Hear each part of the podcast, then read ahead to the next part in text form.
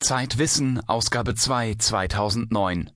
Hören Sie in dieser Audioausgabe folgende Beiträge. Erstens Die hungrige Stadt von Jens Ülecke unter Mitarbeit von Dirk Asendorpf. Klimaschutz muss in den Städten beginnen, sagen Energieexperten.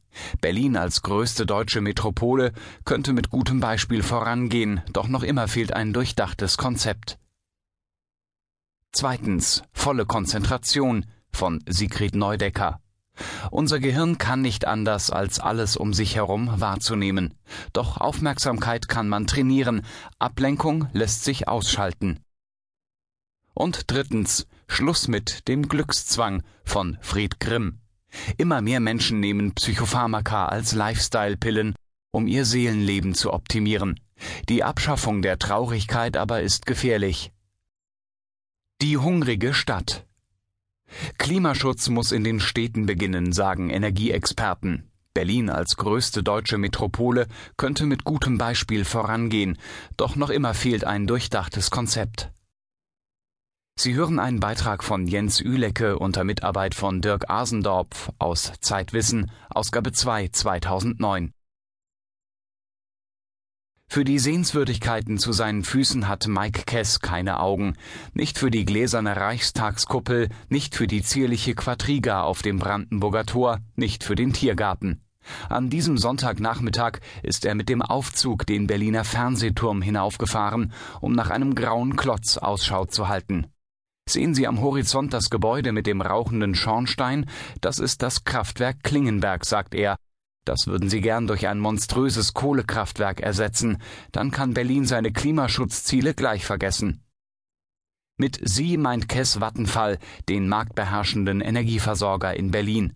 Als sich herumsprach, dass das Unternehmen eine neue 800 Megawatt Anlage im Stadtteil Rummelsburg erwägt, gründete er mit 20 anderen eine Bürgerinitiative. Ausgerechnet Kohle wollen sie dort verfeuern, den klimaschädlichsten Brennstoff, sagt er. Dagegen musste man doch etwas unternehmen. Und so betreibt Kess, ein PR-Berater mit 5 mm Frisur, der oft Mann sagt, wenn er eigentlich sich selbst meint, nun auch nach Feierabend Öffentlichkeitsarbeit. Sogar in 204 Metern Höhe rechnet er vor, dass ein solches Kraftwerk ein Fünftel der CO2-Menge erzeugen würde, die Berlin heute ausstößt.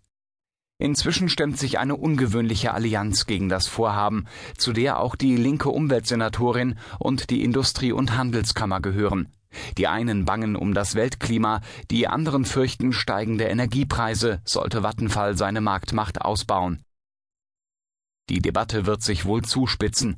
Bis März will der Konzern ein Energiekonzept für Berlin vorstellen, das auch Pläne für Rummelsburg enthalten soll. Längst ist klar, dass es nicht nur um ein einzelnes Kraftwerk geht, sondern um die grundsätzliche Frage, woraus Berlin künftig seine Lebensenergie schöpfen soll. Darum, wie man eine Millionenstadt am besten mit Strom und Wärme versorgt und wie sich die Berliner eine ideale Stadt ausmalen. Um den Klimawandel zu bremsen, hat Umweltminister Sigmar Gabriel den Deutschen ein hehres Ziel gesteckt.